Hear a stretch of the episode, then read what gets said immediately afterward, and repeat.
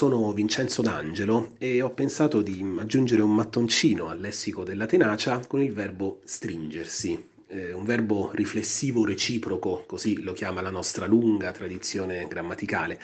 Ma per una volta le classificazioni grammaticali davvero mh, mm, lasciano il tempo che trovano. Quello che conta è la reciprocità e anche la tenacia di chi si stringe intorno a qualcuno per stargli vicino, di chi si stringe a corte patriotticamente.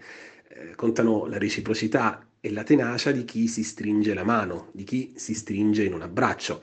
Certo, non è esattamente questo il momento per dare la mano a qualcuno o per abbracciarlo, figuriamoci, ma presto lo sarà.